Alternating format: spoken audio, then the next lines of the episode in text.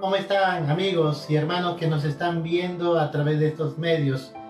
Doy gracias al Señor porque tengo la oportunidad de dirigirme a ustedes en esta hora. Agradezco también al pastor Arcadio por la invitación a poder eh, compartir la palabra del Señor en un tema que es tan precioso.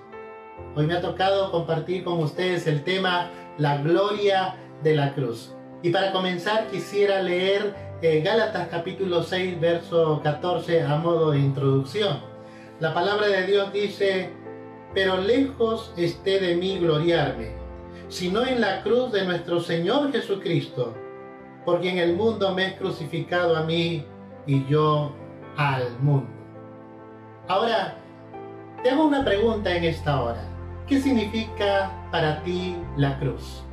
¿Qué significado tiene para ti esa palabra, la cruz? Para algunos, por ejemplo, la cruz es un adorno que colocamos quizás en el collar o en la pulsera o lo colgamos en el auto o en algún ambiente de la casa.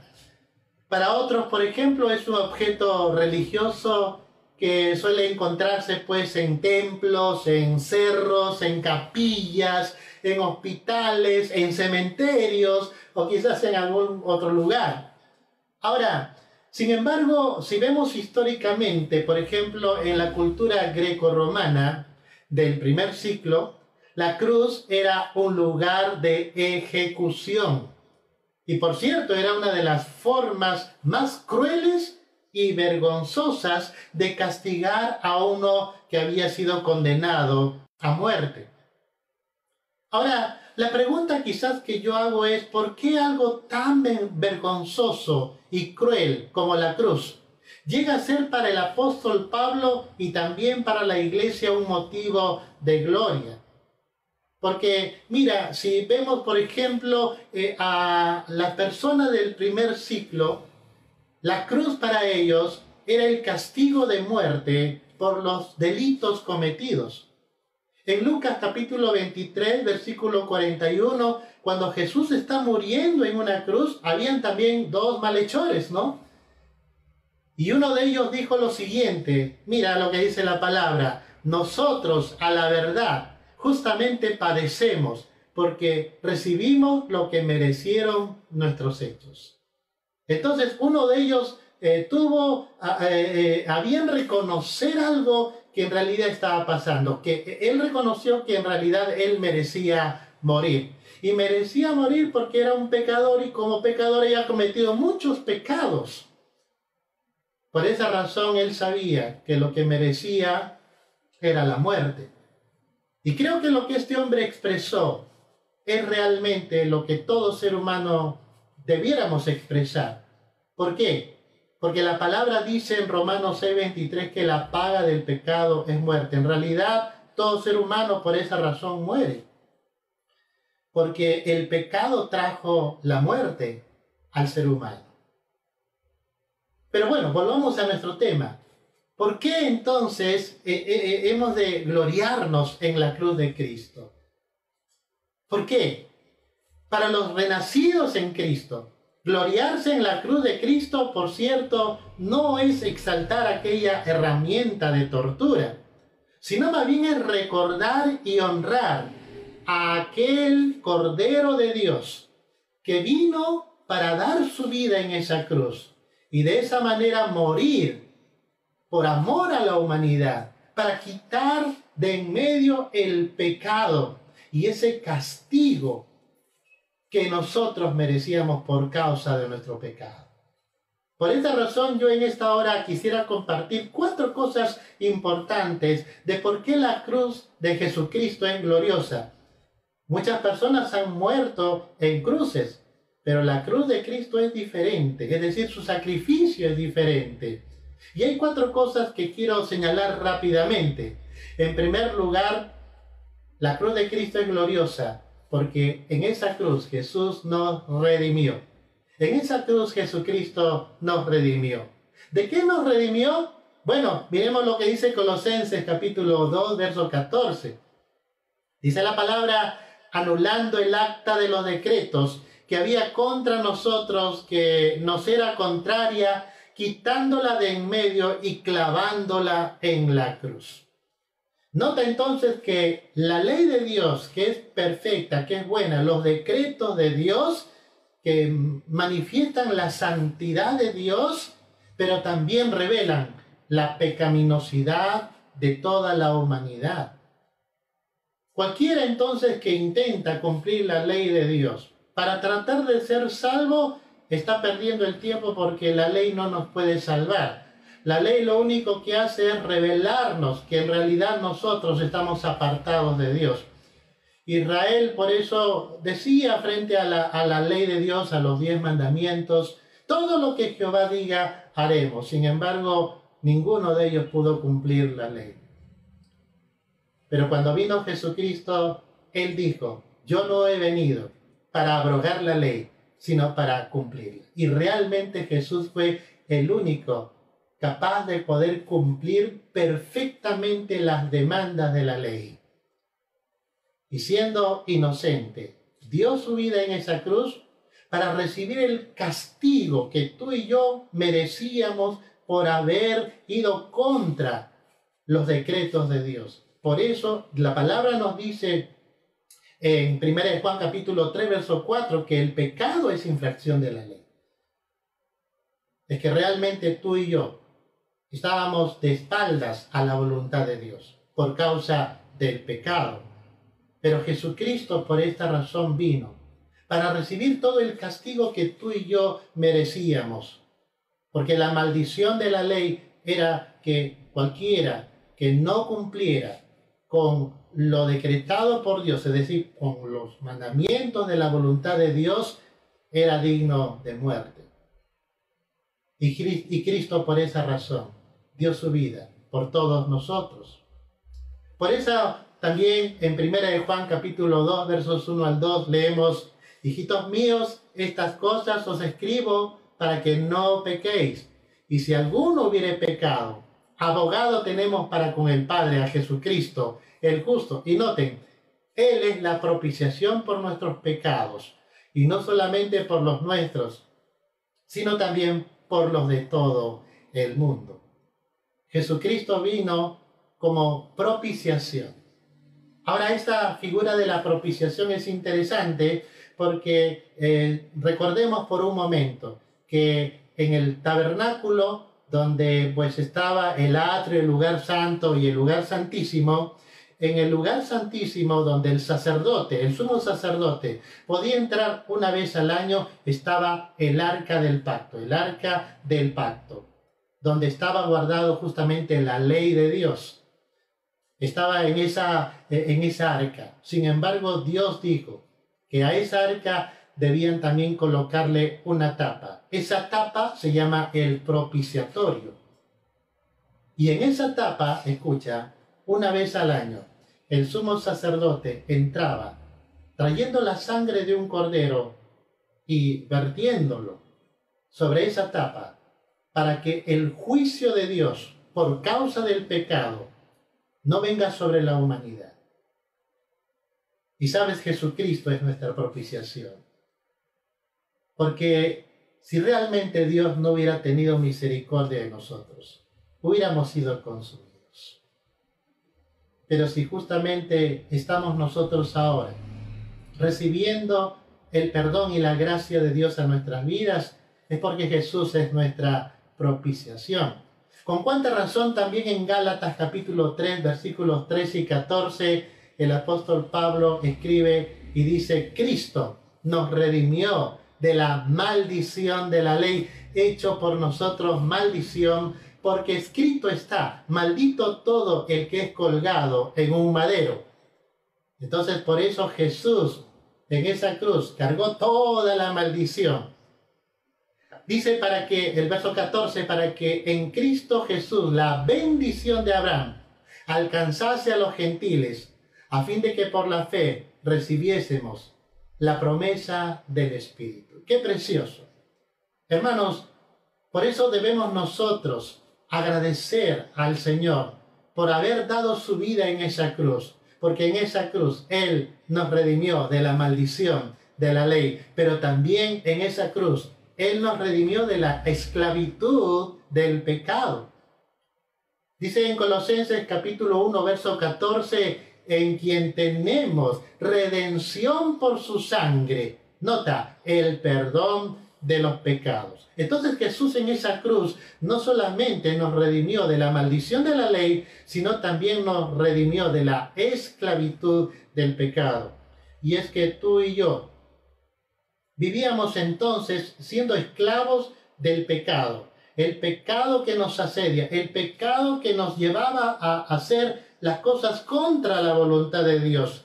El pecado que nos llevaba a ser egoístas, el pecado que nos llevaba a maltratar, a dañar, a, desentendernos de los demás. Ese es el pecado. ¿Alguna vez tú te has puesto a pensar, por ejemplo, por qué no tenías la intención, pero dañaste a tu esposa o a tu marido, a tus hijos? Eso es el pecado, ¿te das cuenta? Sin embargo, cuando Jesucristo murió en la cruz, Él nos libra de ese señorío un día seremos librados de la presencia del pecado, pero el Señor nos da el poder de librarnos del señorío del pecado. Por esta razón, en la cruz de Cristo, Él nos redime. Tenemos redención por su sangre, el perdón de los pecados. Por esa razón Dios perdona nuestro pecado.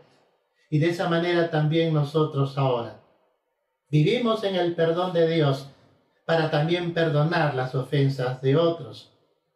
También leemos en Juan capítulo 8, versos 34 al 36, dice la Biblia, Jesús le respondió a los eh, hombres de su época, a los religiosos, de cierto, eh, de cierto digo, que todo aquel que hace pecado, esclavo es del pecado.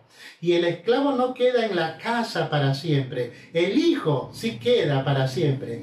Así que si el Hijo os libertare, seréis verdaderamente libres.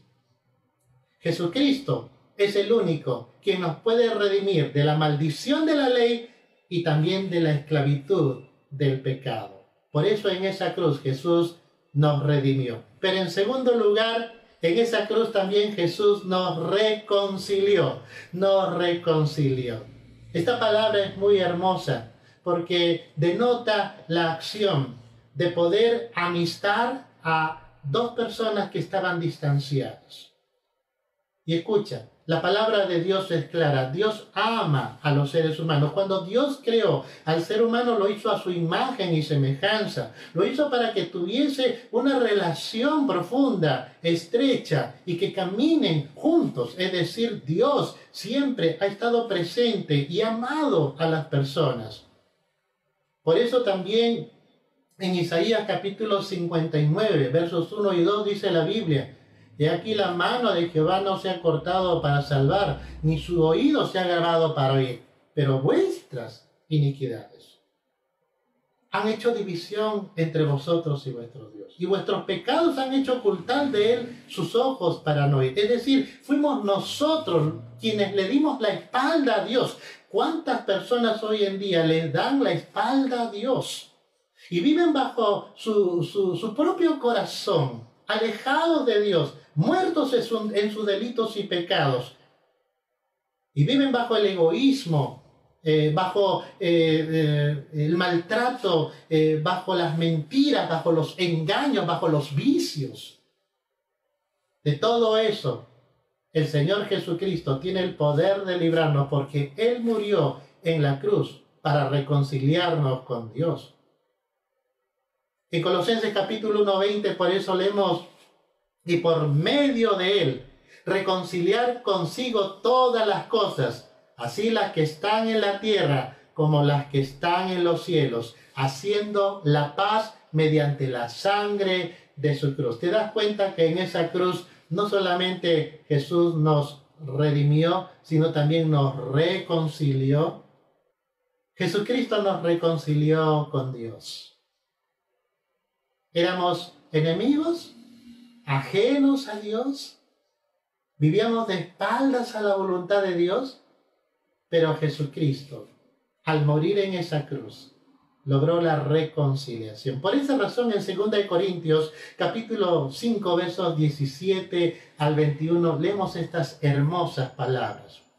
De modo que si alguno está en Cristo, nueva criatura es, y las cosas viejas pasaron, he aquí todas son hechas nuevas. Y todo esto proviene de Dios, quien nos reconcilió consigo mismo por Cristo y nos dio el ministerio de la reconciliación. Versículo 19, que Dios estaba en Cristo reconciliando consigo al mundo, no tomándoles en cuenta a los hombres sus pecados, y nos encargó a nosotros la palabra de la reconciliación. Así que somos embajadores en nombre de Cristo, como si Dios rogase por medio de nosotros, os rogamos en nombre de Cristo, reconciliaos con Dios. Al que no conoció pecado, por nosotros lo hizo pecado, para que nosotros fuésemos hechos justicia de Dios en él. Jesucristo siendo santo, inocente y perfecto, llevó en esa cruz el castigo por el pecado de todos nosotros y dio su vida por amor. Por eso en la cruz Jesús nos reconcilió con Dios, pero también nos reconcilió en su cuerpo.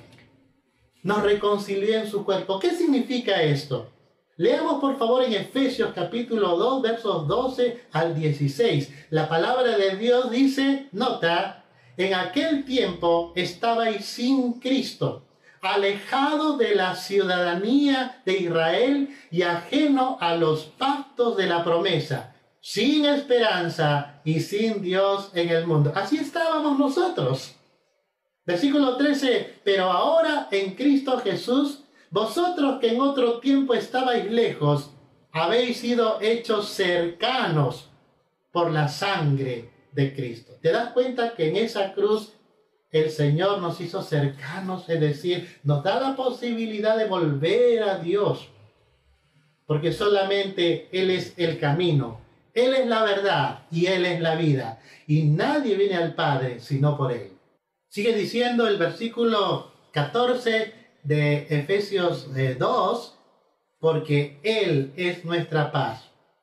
Que de ambos pueblos hizo uno, derribando la pared intermedia de separación, aboliendo en su carne las enemistades, la ley de los mandamientos expresados en ordenanzas, para crear en sí mismo de los dos y un solo y nuevo hombre, haciendo la paz Verso 16. Y mediante la cruz reconciliar con Dios a ambos en un solo cuerpo, matando en ellas las enemistades. Antes tú y yo estábamos lejos de, la, de Dios, lejos de la ciudadanía de Dios, lejos de pertenecer al cuerpo de Cristo que es la iglesia, el pueblo de Dios, pero ahora nosotros somos ciudadanos de la patria celestial, pertenecemos a un cuerpo que es la iglesia y somos parte del reino de Dios. Por esa razón Dios en Cristo nos reconcilió en un cuerpo. Y eso es lo que sucedió en la cruz del Calvario. Por eso en la cruz Jesucristo nos redimió y nos reconcilió. Pero en tercer lugar, también en esa cruz Jesucristo nos rescató. Nos rescató. Nos rescató, por ejemplo, de la potestad de las tinieblas. En Colosenses capítulo 2, verso 15 dice la Biblia, y despojando a los principados y a las potestades, los exhibió públicamente triunfando sobre ellos en la cruz. Antes nosotros, eh, sin, sin Dios, sin Cristo, sin salvación, no solamente vivíamos en el pecado, sino también éramos esclavos del príncipe de este mundo, de la corriente de este mundo. Vivíamos eh, sin darnos cuenta, pero vivíamos así, ¿Y cuántas personas hoy en día no se dan cuenta, pero están siendo gobernados por el príncipe de las tinieblas? En Colosenses capítulo 1.13 dice la Biblia, el cual nos ha librado de la potestad de las tinieblas y trasladado al reino de su amado Hijo. Jesús tiene el poder de rescatarnos del diablo y de toda su influencia maligna. Él tiene el poder porque Él es el único que nos rescata y lo ha hecho en la cruz del Calvario, cuando murió y exhibió públicamente a esos principados y potestades, triunfando sobre ellos en la cruz. Por eso también en 2 Corintios capítulo 4, versos 3 y 4 dice la Biblia, pero si nuestro evangelio está aún encubierto entre los que se pierden, está encubierto, en los cuales nota el Dios de este siglo, según el entendimiento de los incrédulos, para que no les resplandezca la luz del Evangelio, de la gloria de Cristo, el cual es la imagen de Dios. El diablo y sus ángeles tienen eh, en, en sí la labor de dejar a todo el mundo en oscuridad. Sin embargo, la luz prevalece sobre las tinieblas. La luz, cuando tú enciendes una luz en un lugar oscuro, las tinieblas huyen. Y esa es la luz del Evangelio. Esa es la luz del Evangelio. Por esa razón, no sigas viviendo en las tinieblas. Quizás tú sigues viviendo en la amargura de tu corazón, en la falta de perdón, en las heridas del pasado. Quizás en algunas cosas que todavía quisieras ser libre, pero no sabes por qué no lo eres. Pues déjame decirte, todo eso es la potestad de las tinieblas que te tienen cautivo. Sin embargo, Jesucristo ya venció a los principados y potestades triunfando sobre ellos en la cruz. Y Él es el único quien te puede dar victoria sobre el diablo y todas sus huestes. ¿Cuántos pueden decir amén? Espero de que tú entiendas esta poderosa verdad. En la cruz entonces Jesucristo nos rescató de la potestad de las tinieblas, pero también nos rescató del dominio de nuestra propia carne. Porque mira lo que dice ahora Efesios capítulo 2, versículos 1 al 3. La palabra dice, y Él os dio vida a vosotros, cuando estabais muertos en vuestros delitos y pecados, en los cuales anduvisteis en otro tiempo, siguiendo la corriente de este mundo conforme al príncipe de la potestad del aire, el espíritu que ahora opera en los hijos de desobediencia, entre los cuales también todos nosotros vivimos en otro tiempo, nota, en los deseos de nuestra carne, haciendo la voluntad de la carne y de los pensamientos, y éramos por naturaleza hijos de ira, lo mismo que los demás. Jesucristo nos rescata del dominio de nuestra vieja naturaleza, de esta carne que muchas veces está dominando y domina a todo el mundo sin Dios. ¿Por qué tanta gente da rienda suelta a sus pasiones sin medir las consecuencias.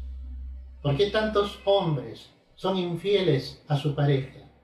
¿Por qué tantos hijos son rebeldes a sus padres? ¿Por qué hay tanta corrupción en el gobierno? ¿Te has puesto a pensar por qué razón? Todo esto son los deseos de la carne, los deseos de los ojos y la vanagloria de la vida. Y todo esto tiene que ver con las pasiones que gobiernan la vida de las personas. Pero en esa cruz, Jesucristo te da el poder para vencer todo esto porque Él venció en esa cruz. Y Él en esa cruz entonces no solamente nos rescata de la potestad de las tinieblas, sino también del dominio de nuestra carne.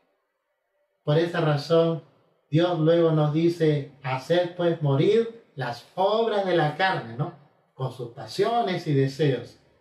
Porque todos nosotros en Cristo podemos ahora vencer esos deseos. Ya no tienen el control sobre nuestras vidas. Porque somos más que vencedores en Cristo Jesús. Por eso en Romanos capítulo 6, versículos 12 al 14 leemos lo siguiente, no reine pues el pecado en vuestro cuerpo mortal, de modo que lo obedezcáis en sus concupiscencias, ni tampoco presentéis vuestros miembros al pecado como instrumento de iniquidad, sino presentaos vosotros mismos a Dios como vivos de entre los muertos y vuestros miembros a Dios como instrumento de justicia, porque el pecado no se enseñoreará de vosotros, pues no estáis bajo la ley, sino bajo la gracia. El pecado ya no se enseñoreará más de vosotros, de nosotros, si estamos en Cristo. Por eso si tú estás en Cristo, puedes vencer también los deseos de tu propia naturaleza humana, para poder ahora sí hacer la voluntad de Dios, agradar al Señor y ser de bendición para muchas personas. En la cruz, Jesucristo nos redimió, nos reconcilió, nos rescató y finalmente también en la cruz, Jesús nos regaló, nos regaló muchas bendiciones, pero solamente yo quisiera referir tres cosas nada más. Él en la cruz nos regaló el amor de Dios. En la cruz Él expresó el amor de Dios. Mira lo que dice en, en 1 Juan 4:10, dice la palabra, en esto consiste el amor, no en que nosotros hayamos amado a Dios, sino en que Él nos amó a nosotros y envió a su Hijo en propiciación por nuestros pecados. Es decir, Él murió en la cruz del Calvario por amor a ti y a mí. Él dio su vida por amor, porque es el amor de Dios manifestado. Por eso en Juan capítulo 3, verso 16 dice la Biblia, porque de tal manera amó Dios al mundo, que ha dado a su Hijo unigénito, para que todo aquel que en Él cree no se pierda, mas tenga vida eterna. Oh Dios envió a su Hijo Jesús para poder mostrarnos su amor, para brindarnos su amor. Por eso el amor de Dios está expresado en esa cruz, porque por amor a ti y a mí, Él entregó a su Hijo para morir en nuestro lugar y de esa manera darnos vida eterna. Él nos, nos regaló su amor en esa cruz, pero también Dios nos regaló el perdón de nuestros pecados. Por eso en Efesios 1.7 dice la Biblia, en quien tenemos redención por su sangre, el perdón de los pecados el perdón de pecados. En esa cruz no solamente Dios manifestó su amor y su gracia a la humanidad, sino también Dios te perdona. Porque esa cruz es la manifestación de esa gracia que te ofrece ahora el perdón. Para ser perdonado por Dios, tú no tienes que hacer nada. Ninguno de nosotros merece el perdón de Dios. El perdón de Dios es un regalo. Es un regalo que tú y yo tan solamente lo recibimos por la fe. Cuando aceptamos que Cristo murió en la cruz en nuestro lugar y que cargó nuestros pecados y pagó por nuestras culpas en esa cruz. En esa cruz Dios nos regaló su amor, nos regaló su perdón, pero también nos regala vida eterna. En Romanos capítulo 6, 23 dice la Biblia, porque la paga del pecado es muerte, mas la dádiva, mas el regalo de Dios es vida eterna en Cristo Jesús, Señor nuestro. En esa cruz, Jesucristo nos dio todo su amor. Nos dio el perdón de Dios y nos regaló y nos quiere regalar la vida eterna. Mira todos los que hemos entregado nuestra vida al Señor, tenemos vida eterna. Quizás tú todavía no le has entregado tu vida al Señor. Sabes, la palabra de Dios dice en 1 Juan capítulo 5 versos 11 y 12. Y este es el testimonio, que Dios nos ha dado vida eterna y esta vida está en su Hijo. El que tiene al Hijo tiene la vida, el que no tiene al Hijo de Dios no tiene la vida. Jesucristo es la vida, la vida eterna. Y si tú realmente quieres tener vida eterna, tú necesitas recibir a Cristo. Tú necesitas creer en el sacrificio que Él realizó por ti en esa cruz. Y entonces recibirás estos regalos. El amor de Dios, el perdón de tus pecados y la vida eterna. En la cruz entonces Jesucristo nos redimió, nos reconcilió, nos rescató y nos regaló su amor, su paz, su salvación, su vida eterna, su perdón. Qué precioso. Por eso la cruz de Cristo es gloriosa. Hoy Jesucristo también te ofrece su redención. Él te quiere reconciliar con Dios.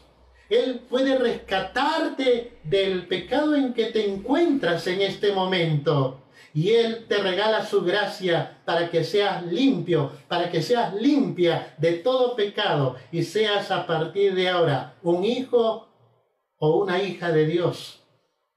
Hoy por eso te invito a que tú también te gloríes en la cruz de Cristo y recibas la gracia de Dios por medio de Él.